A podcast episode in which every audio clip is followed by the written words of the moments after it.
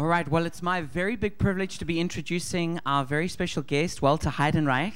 Also es ist mir eine große Ehre, unseren besonderen Gast Walter Heidenreich vorzustellen. And uh, Walter is a spiritual father in Germany. Walter ist ein geistlicher Vater in Deutschland. And uh, when I knew that God was calling me from South Africa to Germany, Und als ich wusste, dass Gott mich ruft aus Südafrika nach Deutschland, I wanted to read a book by uh, a German, a Christian German author. Wollte ich ein Buch lesen von einem christlichen deutschen Autor. And I don't know how it happened, but I managed to find the book that he wrote about his life.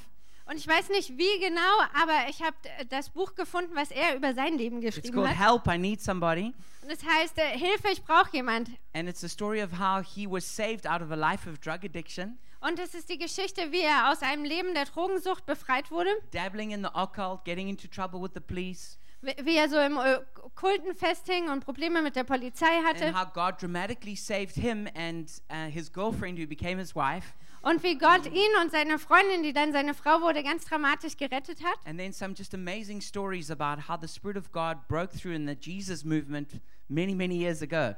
Und dann ganz tolle Geschichten darüber, wie ähm, ja, einfach Gott äh, Durchbruch gebracht hat in der, äh, in, äh, im Jesus Movement. And, um, and, and Walter now just serves around the world. Und Walter dient nun auf der ganzen Welt. Um, he's, got, he, he's based in Ludenscheid in Germany, Ähm, er wohnt in Lüdenscheid in Do Deutschland, but ministers in many countries around the world. aber er dient in ganz vielen Ländern auf der ganzen Welt. and has really got a big heart for revival and missions. Und er hat ein Riesenherz für Erweckung und äh, Missionseinsätze. And I just think it's important for us as a church, especially a church with lots of young people, Und ich denke, es ist wichtig für uns als Gemeinde, ganz besonders, weil wir so viele junge Leute haben, not to have the kind of attitude that uh, the kingdom of God came with us, ähm, dass wir nicht die Haltung haben, dass das Königreich Gottes erst mit uns gekommen but to, ist, to really honor the spiritual fathers and mothers who've been here for such a long time. sondern die geistlichen Mütter und Väter, die hier so lange Zeit schon waren, zu Whether ehren. those are the ones from hundreds of years ago Ob nun diejenigen, die vor 100 Jahren gelebt haben, or the ones who are still alive today ministering, oder äh, äh, ob es um diejenigen geht, die heute noch leben und uns dienen, who've probably forgotten more than we've ever learned. ähm, die wahrscheinlich schon mehr vergessen haben, als wir je gelernt haben. So we really want to just um, um, really honor Walter as a spiritual father. Wir wollen Walter einfach ehren als geistlichen Vater and really just to um, receive him as, as a great father in Germany. und ihn einfach als diesen großen Vater in Deutschland ähm, empfangen. So why don't we give him a very warm welcome as he comes to minister? Also gebt ihm doch mal ein herzliches Willkommen.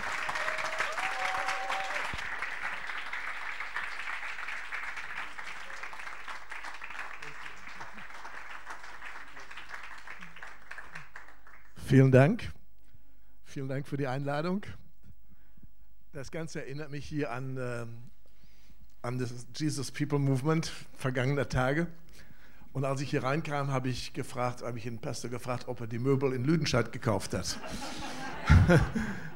ich möchte mal ein Team vorstellen hier. Ich bin nicht alleine hier. Könnt ihr mal aufstehen, ihr Lüdenscheider? Das ist Lydia, wink mal, Christiane und noch ein Walter. Ja, die, die sind auch hier unterwegs auf einer Konferenz und für heute Abend sind sie hier. Wenn ihr das Buch haben wollt, Help I Need Somebody, da könnt ihr es bekommen. Die haben das irgendwo im Gepäck, stimmt das? Ja, ist ein super Buch. Ist nicht nur mal eine Bekehrungsgeschichte, sondern ist ein Stück deutsche Erweckungsgeschichte. Und du kannst es wirklich gut gebrauchen, um andere Menschen zu Jesus zu führen. Tausende, Tausende von Menschen sind gerettet worden durch dieses Buch. Könnt ihr euch Abend, äh, abenteuerliche Geschichten da erzählen. Ich sehe noch jemand hier, das ist der Keith Warrington und seine Frau Marion aus Neuseeland. Geistliche, geistliche Eltern. Die leben in Berlin, sind mit Jugend mit einer Mission. Wir kennen uns über Jahrzehnte und ähm, äh, sie, sie sind ein Teil meines Lebens und bedeuten mir sehr viel und ich danke euch, dass ihr gekommen seid. Gut, wir haben schon eine gute Zeit gehabt gestern und heute mit den Irish, äh, wie heißen die? Irish, Irish, mit den Heidi Baker Leuten. und der Geist Gottes hat so ein bisschen unsere Pläne durcheinander gebracht. Das macht er ganz gerne. Und eigentlich hätte ich zwei Meetings gehabt, aber nach einem Meeting lagen die schon alle da auf dem Boden. Und da haben wir sie dann auch liegen gelassen. So bin ich froh, dass ich hier sein darf. Gestern waren wir am Brandenburger Tor, haben da ein bisschen rumgebetet. Das ist auch gut. Einfach so gut, hier in der Stadt zu sein, für die Stadt zu beten. Das ist meine Hauptstadt. Ich weiß nicht, was es für dich bedeutet. Und ich glaube, sie hat eine, sie hat eine gewaltige Berufung äh, im Reich Gottes. Und wir beten auch in Lüdenscheid und immer wieder, dass diese Stadt in die Berufung hineinkommt, die Gott auf sie gelegt hat. Als ich zum Glauben kam, äh, fand das natürlich sehr dramatisch statt. Ich will da nicht so detailliert darauf eingehen, aber es war wirklich sehr dramatisch. Ähm, ich, ich bin überhaupt nicht jemand, der glaubt, dass alles sehr lange dauern muss in unserem Leben. Ich kann das gar nicht sehen. Ne, wenn Jesus Menschen begegnet ist, dann hat er sie nicht über einen langen, komplizierten Weg in so eine Art Freiheit hineingebracht, sondern ziemlich schnell, ziemlich radikal. Ja, da war dieser besessene Gerasener, vor dem die Menschen Angst hatten. Den haben sie in Ketten gelegt, draußen vor die Tore der Stadt in eine Höhle rein. Alle hatten Angst, da vorbeizugehen. Und Jesus kommt, zack, befreit ihn, relativ einfach. Und dann fällt er nieder und betet Jesus an und sagt, ich will dir nachfolgen. Und Jesus sagt, ja, ist alles gut und schön, geh mal nach Hause und erzähl das deiner Familie und äh, geh, geh dahin, wo du herkommst. Er kam aus dem Gebiet der zehn Städte. Morgens war er besessen, gewalttätig. Er verbreitete Angst und Schrecken. Er hatte eine Begegnung mit Jesus. Am Abend war er Evangelist in zehn Städten. So geht das. Ja? Ich liebe so Geschichten in der Bibel. Äh, Ninive. Ne? Jona muss nach Ninive, hat überhaupt keinen Bock dahin zu gehen hatte eine spezielle Botschaft. Ähm, er sollte ihnen erzählen, dass, wenn sie keine Buße tun, dass dann das Gericht auf sie kommt. Ist eine interessante Botschaft, ne? Ja, haben wir nicht so oft solche Botschaften heute. Aber das war die Botschaft von Gott. Und er hatte keinen Nerv darauf. Und wir kennen alle die Geschichte, wie er dann erstmal in die entgegengesetzte Richtung ausbrach, ausbüchste und dann in dem, in dem Bauch des Wales da landete. Und, und dann endlich war er soweit, er ging nach Ninive. Und dann erleben wir, wie 120.000 Menschen nach einer Botschaft auf die Knie gehen, Buße tun, fasten, zu Gott schreien. Und Gott rettet eine ganze Stadt von 120.000 Leuten an einem Tag. Das ist mein Gott. Ja, und ich, ich, ich mag es nicht zu hören, das dauert lange, das ist ein Prozess und dies und das und jenes. Hilfe, Gott ist ein Gott, der Wunder tut, oder? Psalm 68, wir haben einen Gott, der Wunder tut und der vom Tod errettet. Fertig. Und, und genauso habe ich das auch erlebt. Deswegen kann ich das auch glauben. Deswegen habe ich da auch eine Erfahrung oder mehrere Erfahrungen. Ich bin morgens aufgestanden und war seit zehn Jahren drogenabhängig. Äh, ich bin aus einer frommen Familie ausgestiegen, aus der frommen evangelikalen Welt ausgestiegen, habe mein erstes Gebet gesprochen mit 14 Jahren. Gott, wenn es dich gibt, dann catch me if you can. Ich glaube sowieso nicht, dass es dich gibt. Und dann habe ich zehn Jahre radikal ohne Jesus gelebt. Und äh, habe in zehn Jahren, müsst ihr euch mal vorstellen, in Europa nicht einmal erlebt, dass jemand zu mir gekommen wäre und hätte gesagt, weißt du, es gibt einen guten Gott, es gibt einen Gott, der hat einen Plan für dein Leben, der meint es gut mit dir und, und, und, und, und alles, was wir so heute Land auf Land abhören. Äh, ich habe es nie erlebt. Ich war einmal auf der Reeperbahn in Hamburg und kam nachts aus einer Diskothek raus, um zwei Uhr total zugedröhnt und da standen so drei Leute von der Heilsarmee. Die sangen da mit, mit einer Klampfe, sagen die, welch ein Freund ist unser Jesus. Das war die einzigste Begegnung, die ich mit Christen hatte in zehn Jahren. Ich bin dann nur noch gerannt. Ich dachte, ist man vor denen überhaupt nicht sicher? Und äh, das, erste, das erste Mal bin ich dann mit, mit, mit Gott in Berührung gekommen, als, als ich Freunde von mir, als Freunde von mir anfingen, die Bibel zu lesen, als Freunde anfingen von mir über Jesus zu reden und mich evangelisierten und missionierten, obwohl sie noch gar keine richtigen Christen waren. Das war vielleicht, das war ein Hammer, wirklich. Ähm, in, in der Stadt, in der ich groß geworden bin, in Iserlohn, da hat ein Okkultist, ein spiritistischer Mann, der so solche Sitzungen organisiert hat, der, der zu Hause war in der okkulten Literatur, der, der suchte eines Tages das tibetanische Totenbuch und fand die Bibel. Ne? Einmal hatte die Bibel in der Hand. Ja, Gott kann am besten evangelisieren, das sage ich euch. Ja, und der hatte auf einmal die Bibel in der Hand und denkt sich, hm, die Bibel versteht eh kein Mensch, die Christen am allerwenigsten. Und dann hat er sie aufgeschlagen, wollte mal gucken, ob er irgendwie da nicht so ein Mysterium entdecken könnte, so ein paar mystische Sachen. Und dann schlug er die Bibel auf und ist gleich in das erste Wunder reingetapst, was Jesus gemacht hat, Wasser in Wein verwandelt. Und das fand er obercool. Ne? und äh, er dachte, boah, das ist, ja, das ist ja der Hammer, wie geht das denn? Ne? Und dann ohne Drogen und dann hat er weitergelesen und dann hat er gelesen, wie Jesus übers Wasser gegangen ist. Das fand er auch cool. Das hat er alles für wahr gehalten. Der lebte in diesen Sphären, der lebte in diesem Übernatürlichen. Und dann hat er gelesen, wie Jesus äh, Essen multipliziert hat, also nicht ein Butterbrot und noch eins, sondern viele, viele tausend Menschen sind satt geworden. Und er hat ein Wunder nach dem anderen gelesen und dachte, wow, dieser Jesus, das ist ein Magier. Und ich muss rauskriegen, wie macht man das alles? Und dann brachte er die Bibel mit auf die Drogenszene und hat da meine ganzen Freunde, die alle so drauf waren wie ich, die hat er da verrückt gemacht mit diesem Jesus. Wir wussten nicht, dass es damals eine Jesus People Bewegung gibt.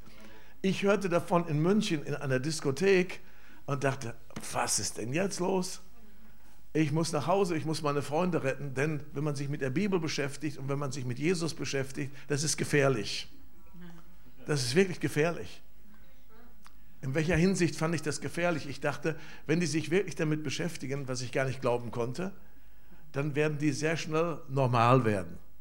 Ja, zur Kirche gehen, arbeiten, heiraten, Kinder kriegen, auf die Rente zu arbeiten, äh, Mercedes fahren, nichts gehört ihnen, weder das Haus noch der Mercedes, noch der Urlaub richtig, alles gehört der Bank. Ja, so, so langweiliges Christentum, das habe ich mit, mit, mit, mit Gott und Bibel in Verbindung gebracht. Und ich könnte mir nicht vorstellen, dass, dass meine Freunde das eigentlich wollten. Denn da waren sie alle ausgestiegen aus seinem Leben. So, ich kam dann nach Hause, bin zu meiner Freundin gegangen, die ich dann später geheiratet habe, Irene.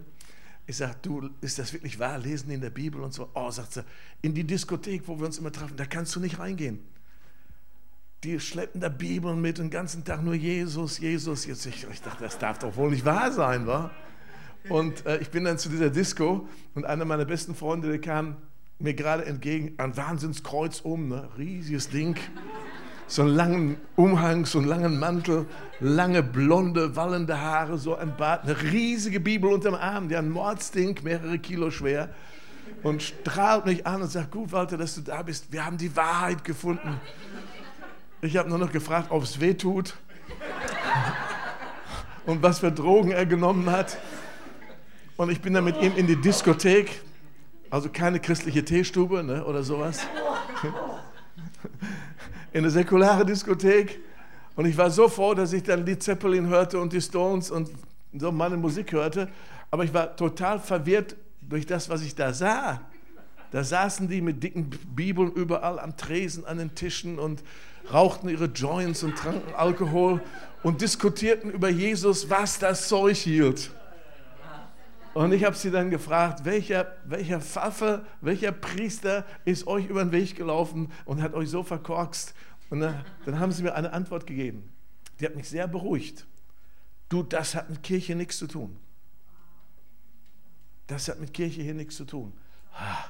Habt ihr schon mal gemerkt, wenn ihr in, in, in der Gesellschaft, wenn ihr das Evangelium verkündigt, auf der Straße, ich bin gerne auf der Straße, verkündige gerne das Evangelium, wenn du mit Menschen redest, über Jesus, dann sagen sie, lass mich doch in Ruhe mit der Kirche. Die fangen sofort an, über Kirche zu diskutieren mit dir und du denkst, was, ich habe gar nichts von Kirche gesagt. Du kannst eine persönliche Beziehung zu Jesus haben. Lass mich mit dem Papst in Ruhe. Ne, dann kommt das. Denke, sprichst du Chinesisch? Ist irgendwie was falsch mit deiner Sprache? Ja, die Christen sind alle Heuchler, hörst du dann als nächstes. Und, und, und als der dann sagte, das hat nichts mit, mit Kirche zu tun, war ich erstmal beruhigt aber die waren wirklich interessiert, Jesus kennenzulernen. Ich dachte, das darf nicht wahr sein. Und ich bin so, ich bin so froh gewesen, dass sie dann eine Zeit lang sind die aus unserer Stadt gezogen. Die ganze fromme Corona ist aus unserer Stadt gezogen. Im Norden Deutschlands haben dort einen Bauernhof gemietet, die erste Jesus-Kommune, so ähnlich. Und dann hörte man so von der Ferne, jetzt haben sie sich taufen lassen. Und ich habe immer gedacht, ja, siehst du, jetzt, jetzt gehen sie auch noch bald in die Kirche. Und ich war so froh, dass ich die aus meinem Leben raus hatte. Äh, aber, aber Gott hatte schon zugegriffen. Ja, Gott hatte schon zugegriffen und ähm, in meinem Leben ging nicht mehr viel danach. Ich habe das noch nicht so mit dem Gott der Bibel in Verbindung gebracht, aber die nächsten zwei Jahre war, waren sehr, sehr grausam. Freunde von mir sind gestorben, zur linken, zur rechten Überdosis Heroin. Jemand ist ins Gefängnis gekommen, für sieben Jahre äh, verknackt worden und dann in die Zelle zurückgegangen, sich aufgehängt und all so Sachen. Und ähm, ich merkte, das alles ist nicht mehr so lustig. Und ich weiß noch, dann eben an einem Tag habe ich ähm, eine Drogenparty organisiert in der Kommune, in der ich gelebt habe. und jede Menge Leute kamen. Es war eine richtige Orgie, wirklich eine richtige Orgie. Und wenn mir morgens jemand erzählt hätte, heute Nacht, wenn du ins Bett gehst, gehst du als wiedergeborener Christ ins Bett, da hätte ich gesagt, jetzt hast du, das drehst du völlig durch. Ne? Und äh, so war das aber. Auf dieser Drogenparty ist mir so Gott, so Gott begegnet. Ich habe so eine Begegnung mit Gott gehabt. Wenn das die einzige Begegnung gewesen wäre, die ich je mit Gott gehabt hätte, die würde reichen. Die reicht mir bis in den Himmel. Die war so krass. Die war so krass. Ich habe gemerkt auf einmal in dieser Nacht, die Geister, die ich gerufen habe, die werde ich nicht mehr los. Und ich habe so eine Panik bekommen und dann plötzlich tat ich etwas, worüber ich mich selber gewundert habe. Ich habe gebetet. Ja, ich habe nicht meine Hände gehoben, ich habe nicht meine Knie gebeugt, ich habe meine Hände nicht gefaltet. Ich habe in meinem Herzen zu Gott geschrien. Ich sage, Gott, wenn es dich gibt, ich brauche dich jetzt. Und dann habe ich so eine krasse Begegnung mit Gott gehabt. Ja, ich wurde absolut befreit. Ich habe ihn als Befreier kennengelernt. Ich wurde in einem Augenblick frei. Ich habe nie wieder Drogen genommen. Ich bin nie wieder rückfällig geworden. Ich glaube, wenn man Gott begegnet, wenn man Gott wirklich begegnet, verändert das alles. Er macht wirklich alles neu. Ja, er verändert nicht nur unser, unser Sonntagsverhalten. Ja?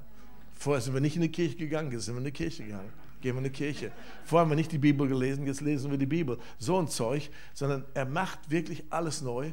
Und äh, ich war so überrascht. Ja, ich bete und Gott kommt. Gott kommt und äh, seitdem weiß ich, er ist nicht weiter von dir entfernt, wie ein einfaches, demütiges, echtes Gebet.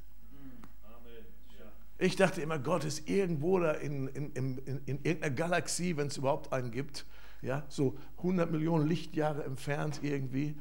Und in der Nacht habe ich rausbekommen, er ist ganz nah. Er ist total nah denen, die ihn ernstlich und demütig anrufen. Aber das war nicht das Einzige. Ich habe ihn nicht nur als Befreier erlebt. Ich bin so gebadet worden in der Liebe Gottes. Ja, für mich ist die Theologie der Bibel sehr einfach. Ist nicht kompliziert. Drei Worte: Gott ist Liebe. Fertig. Und ich bin so gebadet worden in der Liebe Gottes in dieser Nacht. Ich habe zum ersten Mal die Stimme Gottes gehört. Und ich glaube, das ist normal, wenn man wirklich von neuem geboren wird, dass man vom ersten Moment an die Stimme Gottes hört. Was ist mit den Christen los, die zig Seminare brauchen, die zig Bücher brauchen, die andauernd ein Gebet brauchen von irgendwelchen Heavies, dass sie endlich die Stimme Gottes hören? Meine Schafe hören meine Stimme, ich kenne sie und sie folgen mir nach. Wenn du von neuem geboren bist, dann hörst du die Stimme Gottes. Und ich habe sie da in dieser Nacht zum ersten Mal gehört und ähm, sie ist nie wieder weggegangen. Und dann bin ich in einen ganz tiefen Frieden hineingetaucht worden. Ich dachte, wow, das ist der Hammer. Habe gleich mein nächstes Gebet hinterher geschickt. Ich sage, lieber Gott, nimm das nicht mehr weg. Könnte ich das behalten? Ja, diesen Frieden. Und äh, der Friede ist da bis zum heutigen Tag, ist nie weggegangen. Meinen Frieden gebe ich euch. Nicht wie die Welt gibt, einen ganz anderen. Er befriedet wirklich unser Leben. Der Friedefürst. Und dann war noch etwas da. Ich habe Gott erlebt und wenn du Gott erlebst, dann, dann musst du was damit machen. Ja, nicht, dann machst du das nicht zum Thema in irgendeinem Club. Ja, Thema Gott. Ja. Existiert Gott wirklich? Ja, bla bla bla. Wenn du wirklich Gott, wenn du wirklich Gott begegnest, dann willst du was damit machen, oder? Und ich dachte, was mache ich jetzt damit? Was mache ich jetzt damit? Das war eine Orgie, die lagen überall nackt, halbnackt rum. Da gab es alles, Heroin, Kokain, alles war da. Jede Droge war da zu finden. Und meine Freundin war in einem anderen Raum in diesem Haus. Und die kommt aus einem atheistischen Hintergrund. Und ich dachte, der muss sich was erzählen. Und ich war auf, ich war auf eine wirkliche Abfuhr gefasst. Und ich kam zu ihr und ich sagte, Irene, weißt du was? Gott ist hier im Haus. Und ich war jetzt gefasst auf Abfuhr. Ne? Und dann sagt sie so ganz cool, da hängt sie da eine Ecke auf der Matratze. Ich weiß. Ich sage, was? Sagt sie, ich ziehe hier aus. Ich will diesen Gott kennenlernen. Ich weiß nicht, was du machen wirst, aber ich will ihn kennenlernen. Und äh, naja, dann habe ich gedacht, so super, wir sind jetzt schon zwei. Ja. Und da waren über 30. Da habe ich halt meine erste Predigt gehalten. Ne? gerade bekehrt, meine erste Predigt gehalten, habe die Musik ausgemacht, Licht angemacht. Das war der Horror für alle. Ey, Alter, was machst du denn da? Ja. Habe ich meine erste Predigt gehalten, die war ein bisschen kürzer als die heute Abend. Da habe ich reingeschrieben in das ganze Haus, ey Leute, wisst ihr was? Gott ist im Haus. Ich habe gedacht, jetzt sagen sie alle, ja klar, haben wir auch gemerkt. Oh, mich hat so eine Abfuhr von Ablehnung getroffen. Das könnt ihr euch nicht vorstellen. Hab ich, da habe ich wieder die Stimme Gottes gehört. Und Gott sagte zu mir, das wird dir passieren dein Leben lang. Du wirst das Evangelium verkündigen und das wird dir passieren dein Leben lang. Und lass dich nicht äh, irritieren durch Lob und lass dich nicht irritieren durch Kritik. Ha, das war ein gutes Wort. Ich habe mich nie in meinem Leben bis heute von Lob oder von Kritik irritieren lassen. Und Jesus hat gesagt, du folge mir nach. Du folge mir nach. Ja, da ging alles los. Ja. So die ersten zwei Jahre haben wir dann Erweckung erlebt auf der Drogenszene. Jeden Tag haben sich Leute bekehrt. Wir haben eine Wohnung nach der anderen gemietet, haben wir dann zusammen gelebt. Wir haben erlebt, wie Gott uns versorgt hat. Wir hatten ja keine Zeit zum Arbeiten zu gehen. Ja, richtige Christen haben keine Zeit für so normales Zeug oder für so unnormales Zeug. Richtige Christen haben Zeit für das Normale. Und wir haben 24 Stunden haben wir uns um die Sache des Reiches Gottes gekümmert. Das sind alles äh, krasse Geschichten, die wir erlebt haben. Und jeden Tag haben sich Leute bekehrt. Wir hatten kein Gemeindegründungsprogramm, kein Gemeindegründungskonzept. Die westliche Welt war geschwängert vom Heiligen Geist. Das war eine wirkliche eine Erweckungszeit. Und speziell in den Vereinigten Staaten und in der westlichen Welt, Australien, Neuseeland, Europa, da haben sich Tausende und Tausende und Tausende von Hippies auf ganz äh, exotische Art und Weise manchmal bekehrt. Wirklich auf exotische Art und Weise.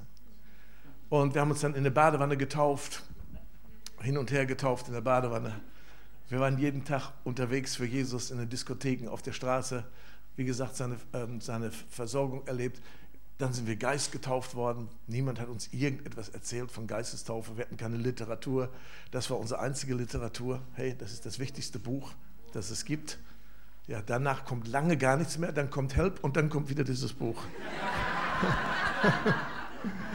und, und dann sind wir ganz krass geistgetauft worden, ja, weil wir waren wirklich voll unterwegs für Jesus. Und äh, wer hat bei uns gewohnt? Kaputte Leute, Obdachlose, Heroinabhängige, äh, verwirrte Leute, alles mögliche, religiös verkorkste, aus Sekten entsprungene Leute, also alles, alles mögliche wollten alle bei uns wohnen fing an mit einem Drogenabhängigen, der hat sein Leben Jesus gegeben und dann sagte er, ich möchte gerne bei euch wohnen. Ich habe ihn gefragt, warum denn das? Und dann sagte er, ich möchte, ich habe keine Ahnung, wie man als Christ lebt. Ich möchte euch beobachten, 24 Stunden am Tag, wie das geht. Das ist heiß, ne? Stell dir vor, du hättest da so ein paar Leute um dich herum, die beobachten dich 24 Stunden am Tag. Da müsstest du dein Leben ändern. ja, ne? Das ist das Leben mit Gott, das ist ganzheitlich. Das spielt nicht Sonntagmorgens in der Kirche. Findet das nicht statt. Das findet Montag, Dienstag, Mittwoch, Donnerstag, Freitag, Samstag, Sonntag statt. Und die Geistestaufe war ganz krass. Ja, ich habe sowas noch nie erlebt. Ich wusste nichts von Geistesgaben. Ich wusste nichts von der Kraft Gottes. Ich kam mir damals vor wie so ein, wie so ein iPhone. Ja, so ein, so ein iPhone. Ja, wer von euch hat ein iPhone? Komm, jetzt. Ja, gut. Family, ne? also ich kam, mir, ich kam mir vor wie so ein iPhone. Ja, so ein iPhone ist ja wirklich ein krasses Teil. Oder überhaupt ein Smartphone. Ja, ist ja ein krasses Teil. Früher hast du ein Büro gebraucht.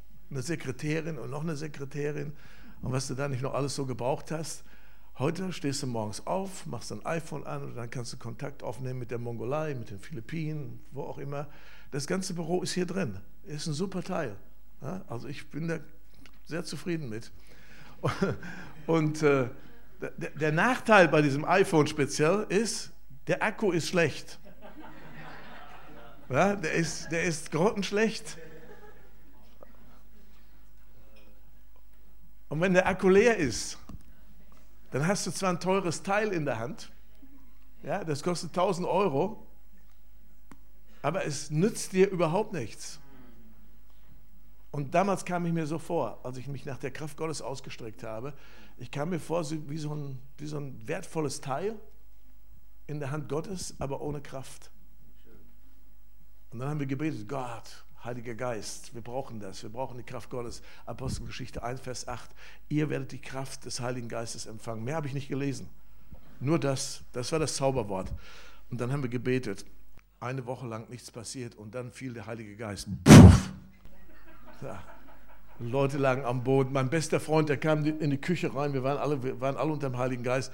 Boom, wie ein Baum lag der auf dem Boden und, und ich, und ich, ist das, wofür ich gebetet habe? Wir haben bis zu dem Zeitpunkt haben wir evangelisiert, haben wir die Bibel gelesen und gebetet. Es wäre uns im Traum nicht eingefallen, fromme Lieder zu singen. Die Musik war uns also nur wirklich langweilig, ja fromme Lieder. Einmal hat sich ein Christ verlaufen in der Zeit. Das passiert ja alles außerhalb der Kirche. Hat sich ein Christ verlaufen und äh, der kam in unsere Gemeinschaft und der fand ganz schnell heraus, wir sind eine Gemeinschaft, die nicht singt. Das war was. Da hat er aber ein Missionsobjekt gehabt. Und er meinte, wir müssen singen. Ja, richtige Christen, die singen. Ja. Und ich habe ihn gefragt, warum müssen Christen singen?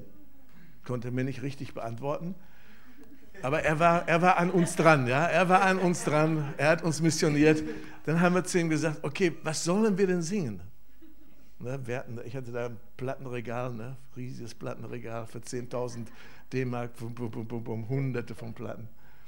Das war meine Welt. Und, und ich sagte zu ihm, was singt denn ein richtiger Christ? Er sagte, ich bringe euch mal einen Kanon bei. Ich dachte, oh je, oh je, oh je, jetzt geht's aber los. Ne? Und dann hat er uns wirklich versucht, diesen Kanon beizubringen. Lasst uns miteinander, lasst uns mit. Einige kennen das. Ne? Wir lagen auf dem Boden. Wir lagen auf dem Boden und der rannte nur noch weg. Der war davon überzeugt, wir sind keine richtigen Christen, weil wir nicht singen. Ja? Und dann kam der Heilige Geist und plötzlich haben wir gesungen. Und plötzlich haben wir gesungen. Und wie wir gesungen haben, in einer Sprache, die wir nie gelernt haben. Drei Tage und drei Nächte. Das war nicht so ein Ding, so schnell an, an so, ein, so, ein, so ein Meeting drangehängt, mal eben so zehn Minuten hinterher. Wir sind Geist getauft worden, drei Tage und drei Nächte. Das liebe ich so an Heidi Baker. Ja, als ich die das erste Mal kennengelernt habe, war sie noch unknown. Und äh, Randy Clark hatte mich eingeladen, nach St. Louis auf eine Pastorenkonferenz dort zu predigen. 800 Pastoren waren anwesend und alles wirklich gute Pastoren. Die kleinste Gemeinde, die da vertreten war, war 2000. Ja. Und äh, dann, dann fragte ich, so wer ist der erste Sprecher? Und er sagte, Randy sagte, Heidi Becker. Ich sage, Heidi? Ja, Heidi. Ich sage, aus der Schweiz? nee, aus Mosambik ja, Heidi, sie sollte eröffnen. Ich dachte, okay, mal sehen, was da kommt. Und dann haben wir abends angebetet und Heidi kam nicht. Ja? Und dann haben wir noch ein Lied gesungen, ja, und noch ein Lied gesungen und noch ein Lied gesungen. Und dann haben wir herausbekommen, warum sie noch nicht da war, denn die hatte schon Schwierigkeiten, aus dem Flugzeug zu kommen. Weil die voll Geistes war im Flugzeug, die konnte nicht laufen. Die war total betrunken im Flugzeug, im Heiligen Geist. Die haben sie im Rollstuhl rausgefahren. Und dann kam die endlich in diese Versammlung, in diese Pastorenversammlung. Dann kam sie da, die kam nicht höher als so, ja. Die konnte nicht mehr aufstehen, die, die, die rutschte da rein. Und dann, dann, versuchte die zu predigen, ja. Und äh, die, die ganze Predigt, ich habe die bis heute nicht vergessen, die ging ungefähr so. Too big, too small. Too big, too small. Und dann versuchte sie so ein bisschen so ein paar Wunder zu erzählen, aber die war so betrunken im Heiligen Geist, ja. Also jemand, der das nicht kennt, der muss gedacht haben, die hat drei Flaschen Wodka auf Ex getrunken. Und dann plötzlich auf einmal so eine, so eine Bewegung des Geistes Gottes. Die Pastoren, die sprangen auf und sprangen über die Bänke. Über die Bänke. Bam, bam, bam, bam. Und fielen dann vorne auf, auf, auf dem Altar, auf der Bühne fielen die alle nieder und weinten und beteten.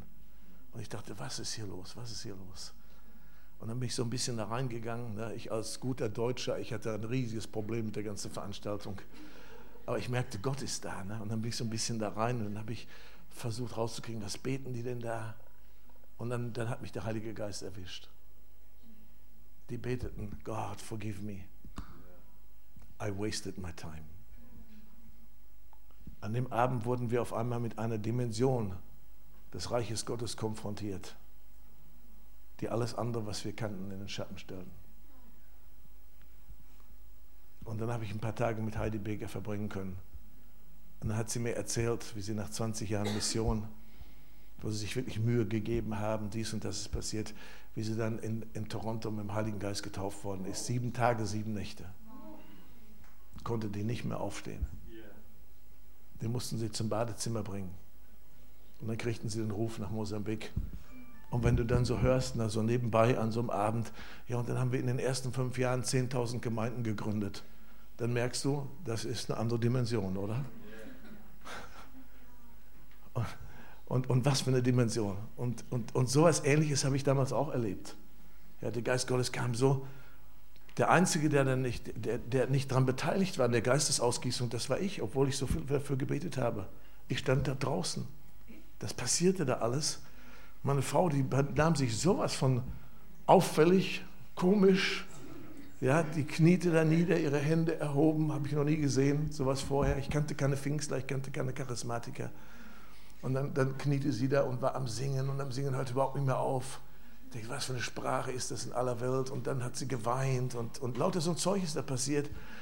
Und ich weiß nicht, wie es dir so geht. Und du merkst auf einmal, ja, da ist Gott. Das ist Gott. Du verstehst das alles nicht, aber das ist Gott. Und du bist draußen. Du bist nicht drin. Du bist draußen. Das ist krass. Und ich wusste nicht so richtig, was ich machen sollte. Ich sagte, Gott, wie, wie, wie komme ich denn da rein? Und dann irgendwie habe ich empfunden, hat was mit Demut zu tun. Demut ist die Landebahn des Heiligen Geistes. Demut ist die Landebahn des Heiligen Geistes. Oder lässt es mich anders formulieren? Wer das Reich Gottes nicht empfängt wie ein Kind, der wird es nicht sehen. Und das stand mir da alles im Weg. Ich war zu erwachsen, ich war zu klug, ich war zu, da stand mir alles im Weg. Ich sage, Gott, vergib mir. Ich will empfangen wie ein Kind. Ich will empfangen wie ein Kind. Ich will dir vertrauen. Ich will dir glauben wie ein Kind. Und dann bin ich drei Tage sowas vom Heiligen Geist gebadet worden. Das war krass, wirklich, das war wirklich krass. Danach kam Tiefbuße, Autorität. Ich habe in einer Diskothek evangelisiert, drei Diskjockeys sind dann haben sich bekehrt, dann die, die, die, die, die, äh, die, ähm, die Waiters, also die Kellner haben sich bekehrt, die Besucher haben sich bekehrt, dann wurde die Diskothek geschlossen wegen zu viel Jesus. All sowas, all sowas kam. Und dann kam eines Tages, ich habe noch andere Schafe in meinem Stall. Ha! Und auf einmal hatten wir es mit, der, mit dem Volk Gottes zu tun, mit der Kirche Gottes zu tun, mit dem Leib Christi zu tun. Und ich merkte auf einmal, als ich da so mich hineinbewegte, oh, seit zehn Jahren ist da nichts passiert. Jetzt mittlerweile zwölf. Vor zwölf Jahren war das alles noch wieder, das war genauso wie vor zwölf Jahren. Und ich dachte, Hilfe, was ist das denn? Dann die ganze Zertrennung in der Kirche, die ganze Spaltung. Ah, ich dachte, Gott, ist das, willst du uns wirklich hier drin haben? Willst du uns wirklich connecten damit? Und ich weiß noch, wie ich in einem Gottesdienst war und dann, dann wir haben immer erzählt, was wir alles erlebt haben, ja. Und äh, wie so ein, ein Mann dann kam, bist du Pfingstler? Und ich, was ist das, das? Ja. Ich habe keine Ahnung gehabt. Wa? Dann merkte er, konnte ich nichts mit anfangen du bist ein Charismatiker. Da dachte ich, was, was, was haben die überhaupt für eine Sprache? Ne? Du bist doch geistgetauft. Ich sage, ja, das bin ich. Dann sagt er, das ist von unten. Ich runtergeguckt, nichts gesehen. Ne? Eine andere Frau kam an, ne, kam sie an, sagt, junger Mann, junger Mann, wie lange bist du gläubig? So eine Frage habe ich, noch, hab ich überhaupt noch nie drüber nachgedacht. Ich schnell gerechnet, ne, sag so ungefähr zwei Jahre. Ach, du bist so ein junger Christ, noch ein ganz junger Christ. Ich sag, ja, okay. Was, was, was, wollen Sie mir denn sagen? Ja, als ich so jung war im Glauben, da brannte mein Feuer lichterloh. Die Betonung war auf brannte. Ich merkte, das kam jetzt. jetzt kam's, ne? Aber wenn du dann mit den Jahren, wenn du mit den Jahren treu mit dem Heiland gehst, das war die Sprache, treu mit dem Heiland gehst, dann wird die Flamme immer mehr runterbrennen, immer mehr runterbrennen. Ich war kein Theologe, bin ich heute noch nicht, aber ich habe gemerkt, das ist nicht biblisch, das ist falsch. Das Feuer Gottes soll größer werden und größer und größer. Und Gott sei Dank hatte ich kurz vorher gelesen, Gott ist Feuer. Es geht nie aus. Der Dornbusch hat gebrannt und gebrannt und gebrannt und gebrannt und ist nicht verbrannt. Ausgebrannt sein gibt es eigentlich nicht, wenn du mit dem Heiligen Geist gehst. Gibt es gar nicht. Wenn du mit dem Heiligen Geist gehst. Wenn du ausbrennst, kannst du sicher sein, hast du zu viele andere, andere Flammen, die du auch noch bedienen musst. Die kosten nicht eine Menge Kraft. So, so fing das, das ganze Abenteuer an. Und ich war so hungrig. Und dann merkte ich auf einmal in Deutschland, da gibt es so, überall gibt es da so, so, so heiße Herde. Ne? So, Berlin war einer. Und dann Düsseldorf war einer. Und dann München war einer. Und dann später habe ich Jugend mit einer Mission kennengelernt. Hurlach war dann auch so eine, so eine Feuerflamme. Und ich war so hungrig. Mann, war ich hungrig. Ich wollte einfach alles mitnehmen, was das Reich Gottes so zu bieten hat, was Gott so auf der Palette hatte. Geschäftsleute des vollen Evangeliums, große Versammlung mit charismatischen Rednern. Und ich bin dann da reingegangen und dann fielen mir die Augen aus dem Kopf aus. Ja da ist jemand, der, der hat das und das und das Wort der Erkenntnis sehr spezifisch und der hat das und das äh, an körperlichen Problemen, bitte steh auf, Gott will ich jetzt heilen. Und dann stand die Person auf und wurde geheilt und ich, oh, wie geht das? Wie geht das? Ich will das auch lernen. Ich habe mich nicht damit zufrieden gegeben, da zu sitzen und zu klatschen. Die Frage ist, was bist du im Reich Gottes? Ein Klatscher oder bist du ein einer, der in diesen Sachen geht. Und im, im, nächsten Ding bin ich reingekommen, da hat jemand gepredigt und der hat mitten in der Predigt aufgehört und meinte, Gott hat mir gezeigt, ich soll ein Opfer einsammeln für 50.000 Euro dafür und dafür und dafür und dafür. Und die hatten gerade schon ein riesiges Opfer eingesammelt. Und, und dann sagte er, ich gehe nicht weiter mit meiner Predigt, bis wir die Summe zusammen haben. Und ich denke, oh, was ist denn das? Woher weiß der das? Und die haben das eben mal eingesammelt, 50.000 D-Mark. Laut, lauter so Geschichten. Dann habe ich gesehen, wie Beine rausgewachsen sind. Ich, wie geht das? Ja. Wie geht das? Und meine Freunde, die haben schon gesagt, was ist mit dir eigentlich los? Was ist mit dir eigentlich los? Du fährst von Iserlohn 500 Kilometer nach Berlin, nur um hier einen Sonntagmorgen in einem Gottesdienst am Nolli dabei sein zu können. Und ich wusste nicht, wie ich zurückkommen sollte. Ich habe so einen Hunger gehabt. Und dann komme ich da in, in, in, in diesen Nolli rein, ja, und dann so alte Omis, die haben uns geküsst und geliebt und herzlich willkommen. Und ich dachte, das, das ist was anderes wie, dein Feuer wird herunterbrennen. Und dann Dämonen ausgefahren, aufrufen, Lufthansa-Pilot ging nach vorne, ein paar Obdachlose gingen nach vorne, ein paar Heroinabhängige gingen nach vorne. Unter Tränen haben die sich bekehrt, standen auf und haben sich umarmt. Da dachte ich, das ist das Reich Gottes. Dann bin ich nach München gefahren, ich bin überall hingefahren. Und wisst ihr, was passiert ist? Überall, wo Aufruf kam, ein Aufruf, bin ich immer als Erster nach vorne gegangen.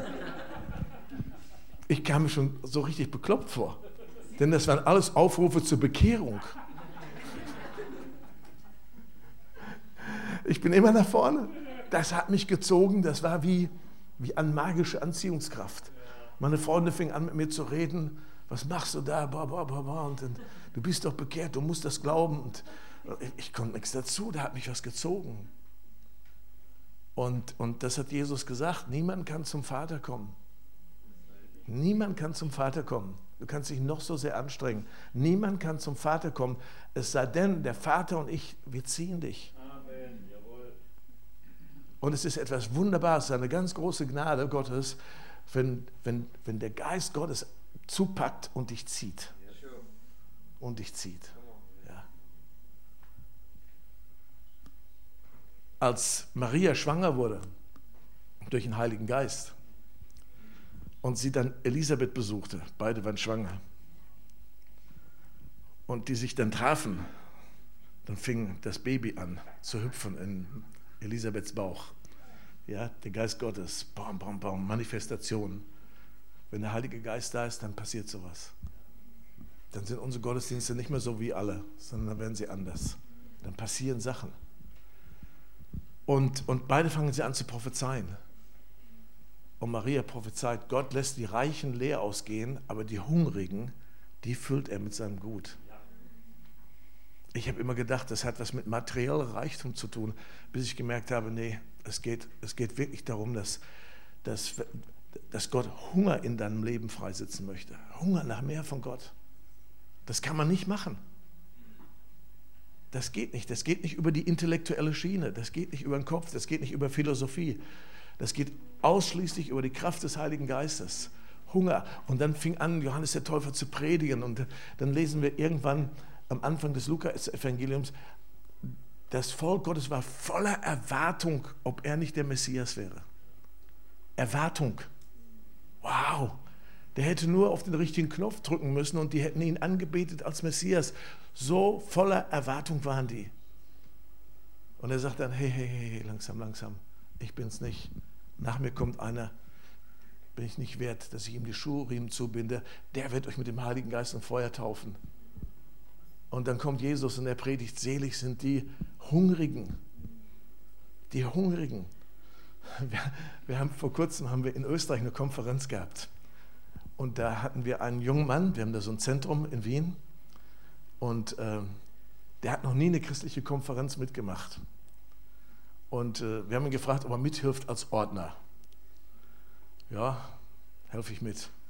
Im Vorfeld haben die dann also gebetet, wir haben gebetet, Gott, schick die Hungrigen, schick die Hungrigen, lass die Satten zu Hause, ja, aber schick die Hungrigen. Ja. Und, und er hat ganz besonders in dieser Richtung immer wieder gebetet, das war auffällig, Gott, schick die Hungrigen, das war so richtig prophetisch. Naja, und dann kamen die Hungrigen in diese Konferenz in Wien. Und dann kamen die und ohne Aufruf rannten die aber wirklich nach vorne. Die haben die Stühle umgeschmissen, die haben die Ordner an die Seite gedrängt, die rannten nach vorne und er war jetzt Ordner. Er war eigentlich dafür verantwortlich, dass das alles irgendwie in so geordneten Bahnen geht. Und, und da sind ganz viele Sachen passiert, Heilungen, Bekehrungen, Befreiungen, ach, alles Mögliche. Und dann haben wir die Konferenz ausgewertet und dann sagte er, und ich war, ich war so sauer auf die Christen. Ich sage, wieso warst du sauer auf die Christen? Ja, ich war verantwortlich, dass, dass, dass ich das ordnen sollte. Und dann kamen die und haben mich an die Seite und dann habe ich ihnen gesagt, ja, es muss ein bisschen geordnet sein. Ach, wir pfeifen auf die Ordnung, wir wollen mehr von Gott. Und dann sagte er, ich war so sauer. Und dann fing er auf einmal an zu strahlen und dann sagte er, aber, aber dann habe ich gemerkt, ja, da habe ich ja für gebetet. Da habe ich ja für gebetet, wenn Anna hungrig ist. Ja, der nimmt keine Rücksicht mehr auf Ordner. Ja? Wenn einer hungrig ist, der springt über Tische und Bänke, nur um was zu bekommen, oder? Hunger ist ein Kennzeichen für Erweckung. Oh ja, Halleluja. Ja, ja. Ach, ich habe hier so einen Hunger. Hunger ist ein Zeichen für Erweckung.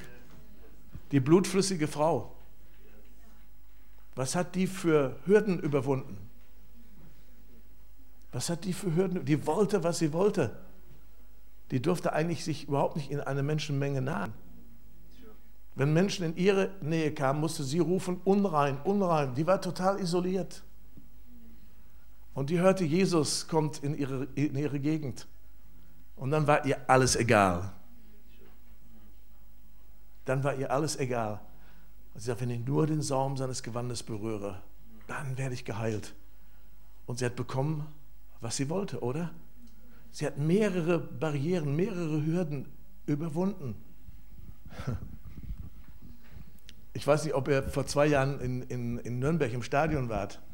Aber da habe ich eine Geschichte erlebt. Ich habe Sonntagmorgen darin gepredigt und es war verboten, den Rasen zu betreten wegen Fußball, Bundesliga oder so. 14 Tage später fängt das an und die haben uns gesagt, wenn ihr den Rasen kaputt macht, müsst ihr 200.000 Euro Strafe bezahlen.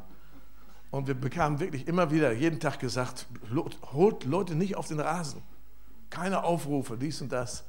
Jetzt war ich der Sonntagmorgen auf der Bühne und dann springt eine Frau ganz entgegensetzt am anderen Ende des Stadions. Die springt über den Zaun und fängt an, über den Rasen zu rennen. Und ich dachte, bah, ausgerechnet bei mir, weil es da jetzt schon links und rechts sah ich auch schon Leute über die, über die Reling springen, aber der Security Service war gut. Aber die war jetzt auf dem Rasen, ja? Die war auf dem Rasen. 25.000 Leute schauten sie an. Das Fernsehen hat das übertragen. Ja? Die war jetzt auf dem Rasen und dann rannte die, es war heiß an dem Morgen, die rannte über das ganze Feld, der Security Service hinterher. War viel zu langsam, hat sie nicht gekriegt und dann kam die vor der Bühne, kam die an, BAM und lag auf dem Boden. Die war so abgefüllt im Geist. Die war so abgefüllt im Geist. Für sechs Stunden war die mindestens abgefüllt im Geist. Und ich habe mit ihr später gesprochen. Und sie sagte, an dem Morgen bin ich ins Stadion gegangen. Und ich habe gesagt, Gott, heute oder nie. Ich brauche eine echte Begegnung mit dir. Mir ist alles egal. Ich brauche eine echte Begegnung. Und dann saß sie da und Gott sagt ihr, spring über die Reling und renn nach vorne. Was die alles überwinden musste. Du springst nicht einfach über die Reling. Ja, das machst du nicht einfach vom Fernsehen, ja, und 25.000 Leute rennst du dann über den Rasen. Das machst du nicht einfach. Aber sie wollte eine echte Begegnung mit Gott und dann ist sie losgerannt. Und an dem Tag hat sie so Gott erlebt, hat sie so über eine Berufung bekommen und vieles, vieles, vieles andere mehr. Ich habe nicht die Zeit darüber zu sprechen. Hunger nach Gott. Hunger nach, hast du Hunger nach Gott? Wenn du keinen Hunger hast, bist du ein armer, eine arme Person. Hunger, wenn du Hunger nach mehr von Gott hast, dann bist du einer der glücklichsten Menschen. I can't get enough of him. I can't get enough of him. Und dann ist der Zachäus da. Hm? Der war nicht sehr beliebt im Volk, aber er hörte, Jesus kommt in seine Stadt. Jesus ist in Berlin. Er ist in Berlin an diesem Wochenende soll etwas geistlich in dieser Stadt passieren. In dieser Woche wird geistlich etwas passieren. Und er hört, Jesus ist in seiner Stadt. Und dann lesen wir auf einmal, er begehrte, er begehrte Jesus zu sehen. Er begehrte. Und dann ging er dahin, wo Jesus herkommen sollte. Und er konnte nicht sehen, weil er klein war. Er konnte nicht sehen. Und dann hat er etwas gemacht. Er hatte so einen Hunger, der ist auf diesen Baum gekrochen. Und die Leute alle, ha, ha, ha, jetzt ist er durchgeknallt. Ja, sein Reichtum, seine Korruption, sein Lebensstil, die haben ihn um den Verstand gebracht. Jetzt hängt er da oben im Baum wie so ein Blödmann. Aber er hing in diesem Baum nicht, weil er blöd war, sondern er hing in diesem Baum, weil er Jesus sehen wollte. Und dann das Wunder passiert. Jesus bleibt unter dem Baum stehen. Komm mal her, eilend herunter. Heute will ich in deinem Hause einkehren ich, ich weiß, ich habe dich, ich kenne dich gar nicht. Aber als du hier reingekommen bist, da hat Gott zu mir gesagt, heute will ich in diesem Leben einkehren. Heute will ich etwas Neues tun im Leben dieses Mannes. Ich weiß nicht, was Gott machen wird, aber Gott hat seine Hand auf dein Leben gelegt. Und sein Geist ist dabei, dein Herz zu verändern. Und dein Herz wird verwandelt in das Herz Jesu. Und du wirst ein gewaltiger Mann Gottes werden. Du wirst, du, wirst, du, du wirst gerade jetzt gesegnet mit Kühnheit, du wirst gerade jetzt gesegnet mit dem Geist des Mutes, mit Zuversicht. Und du kommst jetzt in diesem Moment, ist der Geist Gottes dabei, etwas zu transformieren in deinem Leben. Und du wirst ein, ein anderer Mann werden. Gott ist dabei, dir ein neues Herz zu geben, ein anderes Herz zu geben. Und da ist etwas von dieser David-Salbung auf deinem Leben. Und Gott wird dir Riesen geben und du wirst Riesen in die Flucht treiben und die Herrlichkeit Gottes wird durch dein Leben hindurch fließen. Deine eigene Berufung hat mit dem zu tun, dass du heute hier bist. Und ich segne dich dafür. Halleluja.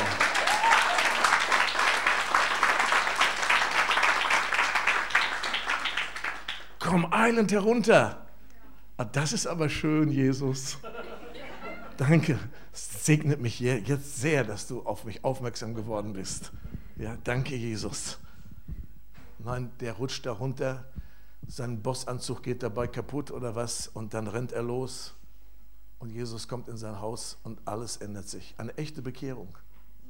Eine echte Bekehrung. Und Jesus sagt, heute ist diesem Haus Heil widerfahren. die Hälfte von dem, hat er, was, er, was er hatte, hat er den Armen gegeben und das andere hat er zurückerstattet und da hat er nichts mehr gehabt. Das ist eine echte Bekehrung. Oder ich denke an den blinden Bartimäus. Jesus kommt in seine, in seine Gegend und der ist blind geboren und er schreit, Jesus! Und die Leute sagen, bist du ruhig? Vielleicht war das eine deutsche Kirche, keine Ahnung. bist du ruhig? bist du ruhig? Hier schreit man nicht. Und er, Jesus, der Sohn Davids, erbarme dich über mich. Jetzt halt die Klappe. Ist ja auch manchmal dramatisch. Ich war mal, ich war mal in einem Meeting und alles war so schön, ja, so eine schöne Konferenz. Ja, so schöne Anbetung, schöne Konferenz, schöne Predigt. Und plötzlich hinter mir eine Frau fängt an zu schreien wie am Spieß. Springt nach vorne, nimmt meinen Hals, dreht ihn nach hinten, wirkt mich. Und die Dämonen sind ausgefahren. Ich wäre fast dabei umgekommen. Ich liebe das.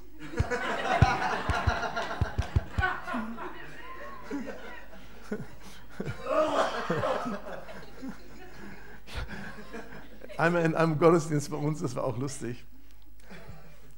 Bei uns brennt der Baum, ja. War ein Mädel, ne, so eine ganz brave. Die hat nie Drogen genommen und die meinte, sie würde doch gut in unser Haus passen und so als, als gesunder Mensch unseren Drogenabhängigen helfen. Und sie kam aus christlichem Elternhaus und die war auch so wirklich nett und brav, so wie man sich so ein nettes, braves Christenmädchen vorstellt. Jeden Morgen in unseren Andachten und war fleißig und dienstbar. Naja, und da hat die so ein paar Monate bei uns gelebt. Und dann mache ich am Samstagabend in unserem Gottesdienst einen Aufruf zur Bekehrung. Und dann springt die auf, wie von der Tarantel gestochen. Schreit wie am Spieß, aber wirklich übernatürlich böse und finster. Schreit wie am Spieß, springt nach vorne, geht mir an die Gurgel und wirkt mich. Mitten im Aufruf, die Leute kamen zur Bekehrung nach vorne. Und ich dachte, warum hilft mir keiner? Alle, alle geschockt. Ne? Dann habe ich irgendwann mal Jesus rausgekriegt, dann flog die im hohen Bogen, flog die zurück.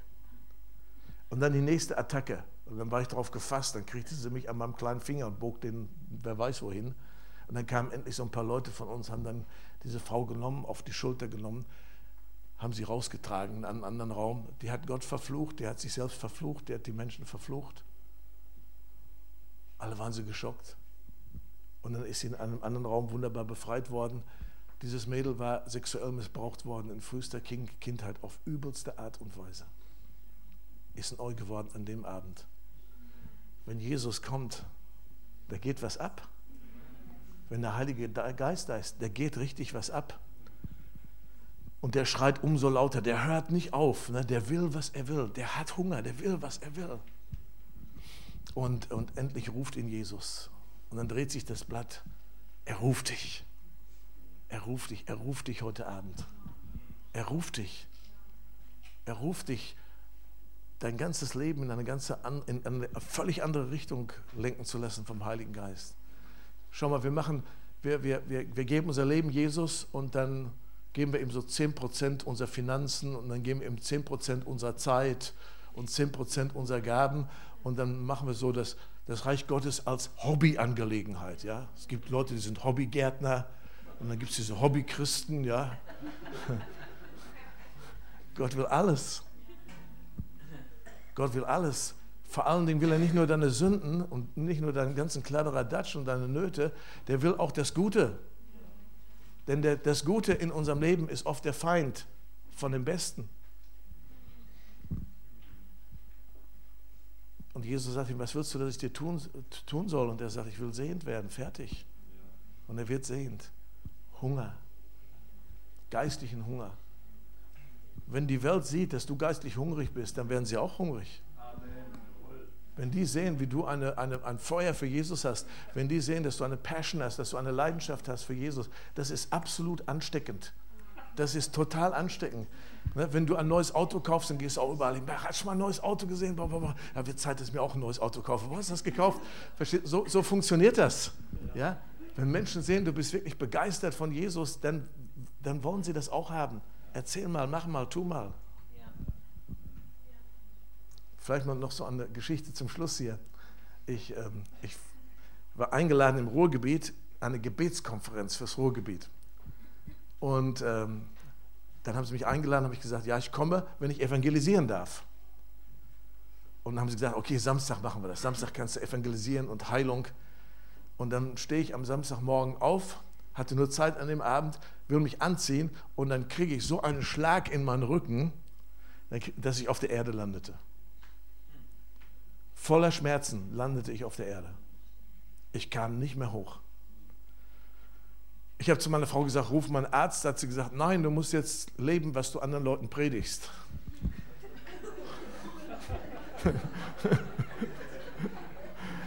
da wusste ich sofort, was sie meinte.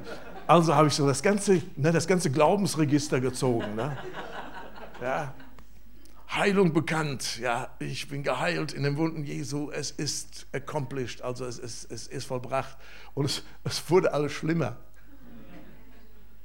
Von wem wirst du geleitet? Von Krankheit, von Schmerzen, von Umständen, von Freunden, von Menschen, von deinem Pastor, alles zum Kram oder du wirst wirklich vom Heiligen Geist geleitet. Und ich habe gesagt, okay Gott, ich gehe zu der Veranstaltung. Mein Sekretär ist ungefähr so groß, unsere Leute kennen den, der Christian, der hat mich dann dahin geschleppt. Ins Auto reingelegt, ins Hotel gelegt. Ich da den ganzen Nachmittag auf dem Boden voller Schmerzen. Dann habe ich gesagt, lieber Gott, ich bin der, ich bin der verrückteste Heilungsevangelist, der hier, hier auftaucht. Ich komme da mit meinem Kollegen. Ne? Der Heilungsevangelist kommt. Ne? Okay, wir sterben täglich. Ich kam in die Halle rein. Ich war so froh, dass sie alle in der Anbetung so verloren, versunken waren. Dann musste ich irgendwann auf die Bühne. Der bringt mich da hoch auf die Bühne. Ich berühre die Bühne, fange an zu predigen. In einem Augenblick waren die ganzen Schmerzen weg. Ich denke, was in aller Welt geht denn hier eigentlich ab? Was geht hier ab? So, ich fange an zu predigen. Und plötzlich kommt da dieser Mann den Gang runter. Ne? So unterbricht meine Predigt, unterbricht alles. Manifestiert. Die Ordner wollen den fangen, geht nicht.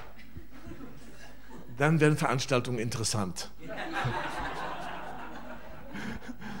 Und dann, dann steht er da und manifestiert vor der Bühne, ich bin kein Christ, ich bin gar kein Christ, bekennt er andauernd, ne? ich bin kein Christ, aber ich sehe überall um den Mann da auf der Bühne herum, ich sehe nur Engel. Ich drehe mich rum, keinen einzigen Engel gesehen. Ich denke, das ist ein totaler Spinner. Ne? Und dann er Engel, überall Engel, überall, ich bin kein Christ, ich werde verrückt, ich werde verrückt, ich werde total verrückt hier. Ich spring so runter, er zack zurück. Engel, überall Engel. Ich sag, wer bist du? Ich Mustafa. Ich Moslem. Ich sag, möchtest du dein Leben Jesus geben? Ja. Zack. Da kommt der Nächste. Der Nächste kommt nach vorne. Der Geist Gottes sagt zu mir, den musst du die rechte Hand geben. Ich versuche ihm die Hand zu geben, der zieht zurück. Dreimal, beim vierten Mal war ich schneller. Zack habe ich seine Hand gehabt. Der schreit wie am Spieß: Feuer! Und dann steht er so da. Ich denke, das ist ein komischer Gottesdienst.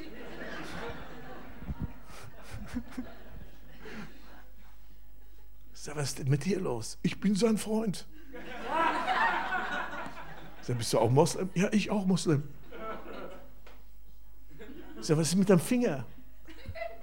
Vor ein paar Jahren Auto Unfall gehabt, der ganze Arm kaputt. Alles kaputt. LKW so drüber gefahren. Die Ärzte haben das wunderbar heil gemacht, sagte, aber der Finger, der war wie ein Stück Stahl, den habe ich nicht mehr kommen gekriegt. Du hast mir die Hand gegeben, es ist so heiß geworden. Was ist das? Ich sagte, das ist Jesus. Willst du Jesus annehmen? Ja. Da kommen noch zwei. Wir Freunde, wir auch Jesus wollen. Zack, Plötzlich steht da einer vom Stuhl auf, ja, so, so im Schlips und Schlaps, so ein Geschäftsmann steht, springt auf den Stuhl, fängt an auf dem Stuhl zu eiern. Dann springt er wieder runter, springt auf den Stuhl. Ich bin geheilt. Ich sag, was ist denn mit dir los? Ich muss ins Krankenhaus. Jahrelang kaputte Bandscheibe. Das, was ich hier mache, konnte ich jahrelang nicht machen. Meine Schmerzen sind komplett weg. Der musste nicht mehr, der musste nicht mehr ins Krankenhaus. Dann haben sich 39 Leute gemeldet. Die Heilung, die Heilung, die Heilung, die Heilung. Auf einmal kommen sieben Leute nach vorne. Ist es möglich, dass wir uns auch bekehren? Sieben Deutsche, Halleluja!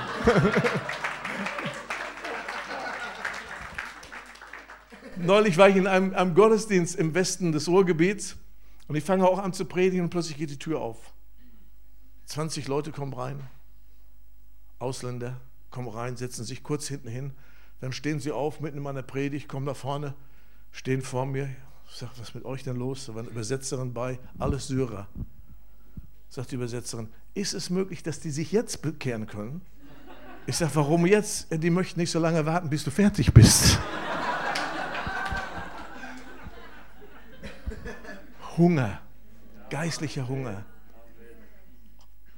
Und was ganz Frisches, neulich war ich in der Mehrkonferenz in Augsburg.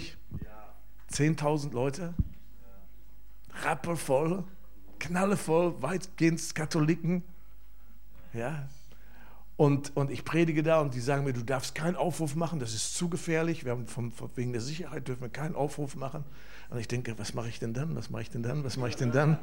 Dann habe ich gesagt, ach, geht doch einfach, wenn ihr ein prophetisches Gebet, so wie er, ne? wenn ihr ein prophetisches Gebet haben wollt, geht ihr nicht in den Keller, sondern geht ihr zu unserem Stand, zu unserem Messestand. Ja, und ich hatte dann ein Fernsehinterview an unserem Messestand. Dann komme ich in die Messehalle rein. Hunderte von Leuten. Hunderte von Leuten. Ich denke, was wollen die denn alle hier? Wo gehen die denn hin? Alle zu unserem Messestand. Vier Leute von der FCJG haben fünf Stunden gebetet für diese Leute. Bekehrungen, Geistestaufen, Krankenheilungen, Slain in the Spirit, das ganze Programm. Hunger, Hunger, hungrig nach Gott. There's always more. There's always more. I can't get enough of Him. He's so beautiful. He's so wonderful. He's so unique. Amen.